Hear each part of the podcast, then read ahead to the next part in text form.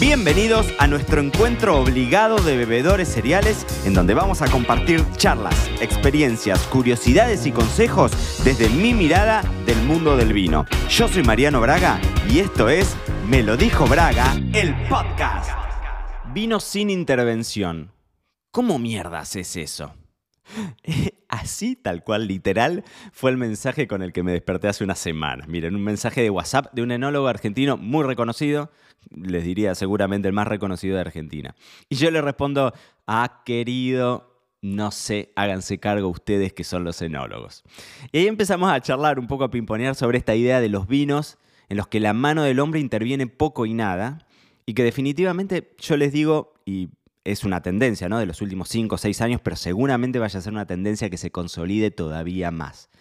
Eh, hacedores de vino, enólogos, propietarios de bodegas, em, winemakers, como les querramos llamar, que deciden usar levaduras autóctonas, dejar que trabajen sin agregar los sulfitos, ¿no? Todas esas cosas que te permiten ponerle vino natural, entre comillas, pongámoslo, en la etiqueta y que se venda más, ¿no? Em, bueno, Siempre se habla, se habla muchísimo en el mundo del vino del concepto del terroir, ¿no? El terroir, el terruño, que tiene que ver con esto de que un vino plantado en determinado lugar, o sea, una, una, viña, un vino elaborado en determinado lugar es único e irrepetible porque hay condiciones que no las puedes replicar en otro lado. ¿no?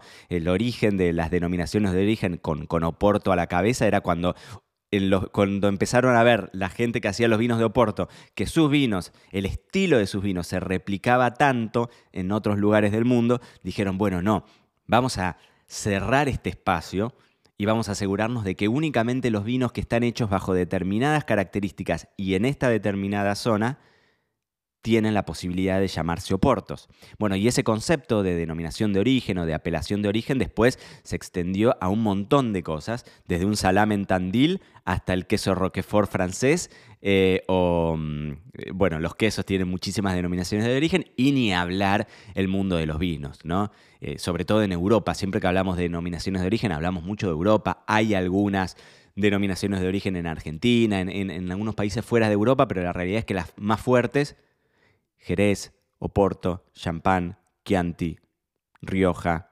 Ribera, em, Borgoña, Burdeos, bueno, son todas denominaciones de origen, son todas regiones, no son variedades de uva, ¿no? Vos eh, hablás que el vino que se hace ahí es único y irrepetible, tiene ciertas características. Entonces en la denominación de origen em, te pone como ciertas, eh, ciertas reglas, pero todo eso se basa en el concepto del terroir, del terruño, en donde vos sabés que la variedad de uva adaptada a ese clima, con esa cantidad de horas de sol, con, esa, con esas pendientes del viñedo, con esas lluvias, da vinos particulares. Y uno de los grandes factores en el concepto del terroir es la mano del hombre, es la tradición, es la generación tras generación elaborando el vino de la misma manera o bajo una filosofía común. Y entonces cuando hablamos del hombre metiendo mano en ese concepto de terroir, bueno, también interviene en la tierra, ¿no? Este enólogo eh, que me mandaba el WhatsApp me decía, mira, de principio arranco flora, fauna, erradico fauna, ¿no? Em, hago un monocultivo, o sea, mi mano está definitivamente metida en este, e, e, en este, e, en este proceso de elaborar vino. Entonces, ¿cómo podemos hablar de vino sin intervención si básicamente para lograr vinos necesitamos intervenir como seres humanos. Así que no lo tomemos tan literal, vamos con una definición. Les, les, copio acá una definición literal que dice, los vinos naturales son aquellos que intentan minimizar la intervención en todos los procesos de elaboración. De aquí que suele descartarse el uso de levaduras comerciales, añadidas obviamente, y de sulfitos, además de evitar manipular los niveles de azúcares, acidez, color o alcohol.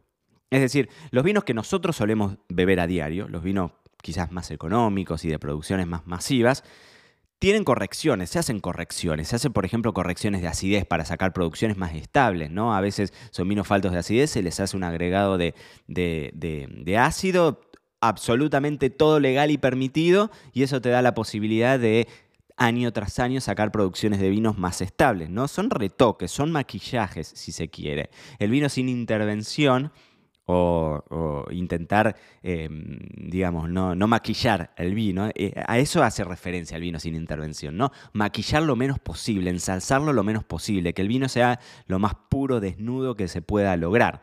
Em, y esto de intentar no intervenir va, viene de la mano definitivamente con los productores que buscan productos menos industrializados, ¿no? entre comillas. Así que en general, cuando hablamos de vino sin intervención, podemos hablar, punto uno, de producciones pequeñas, ¿no? Es muy difícil manejar grandes volúmenes sin intervenir. Si nosotros tenemos decenas de cientos de miles de millones de litros, hay mucho vino que se hace de a millones de litros. Bueno, esos vinos, si uno no los puede toquetear, básicamente es muy difícil que sean estables, porque claramente no es lo mismo elaborar una microvinificación de 225 litros a hacer 225 mil litros, a hacer 2 mm, millones de litros. No es lo mismo. ¿sí? Entonces, en general, vino sin intervención, hablamos de producciones pequeñas. En general, hablamos también, o puede haber cierta relación con las producciones orgánicas o con un bajo uso de agroquímicos y fertilizantes, ¿no? Que en general esto es una generalización, pero que pocas veces están certificados, ¿no? Para que un vino sea orgánico o biodinámico necesitas, para que vos lo puedas poner en la etiqueta, necesitas una certificadora, es decir, una empresa formal que venga y que dé respaldo de que efectivamente lo que vos decís, bueno, detrás tenés un protocolo que te avala. Eh, muchas veces en estos vinos sin intervención van más por el lado hippie de la vida, ¿no? Por, el, mm, por, una cuestión de filosofía de vida, de filosofía de vida del enólogo, de filosofía de la bodega, mucho más que porque lo necesite la bodega, necesite verlo en los papeles. ¿Se entiende? Por eso es que muchas veces que esta certificación, perdón, e, estas bodegas o estas producciones son orgánicas o, siguen parámetros lo más naturales posible, con poco uso de agroquímicos o nulos de fertilizantes, eh, pero pocas veces están certificadas. Y la otra cuestión que es, eh, digamos, clave o en general eh, muy típica de los vinos con poca intervención, es que al haber poca intervención se suelen minimizar los filtrados, así que es muy usual que en los vinos de baja intervención nosotros los veamos turbios. ¿sí? Son tendencias. A ver, internacionalmente hay un nicho, nicho barra segmento, es decir, no es tan chiquitito, o sea, es un grupo cada vez más creciente de personas que están interesadas en estos vinos, ¿no? Lo que tienen es que a veces son irregulares. Por ejemplo, al tener menos uso de sulfuroso, por ejemplo, eso hace que los vinos sean más irregulares, que a veces descorches una botella que la encontrás contaminada y a veces cuando el vino está sano está espectacular. ¿no? Entonces, bueno, pero es un problema cuando te encontrás vinos estupendos y otros con errores a veces, muchas veces, em, eso suele ser casi moneda común en los vinos con baja intervención o, en vinos que se hacen de formas más naturales. Obviamente, uno da y cede en otras cosas, ¿no?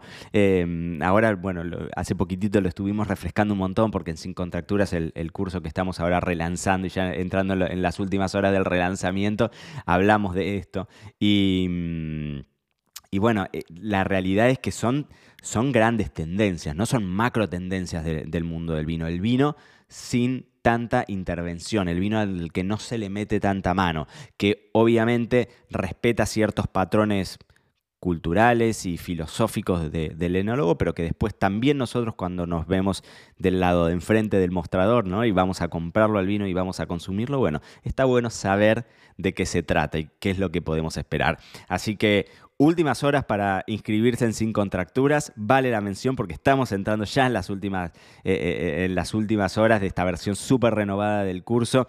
Y como digo yo, siempre es la mejor alternativa para que den el primer paso. Si están ahí iniciándose con el mundo del vino, pero quieren tener un panorama general de todas esas cosas que les van a permitir a ustedes entenderlo más y si en ese entendimiento y en esa educación encuentran disfrute, ni lo duden, súmense ya. Esto fue todo por hoy. No te olvides suscribirte para no perderte nada y que sigamos construyendo juntos la mayor comunidad de bebedores cereales de habla hispana. Acá te espero en un próximo episodio.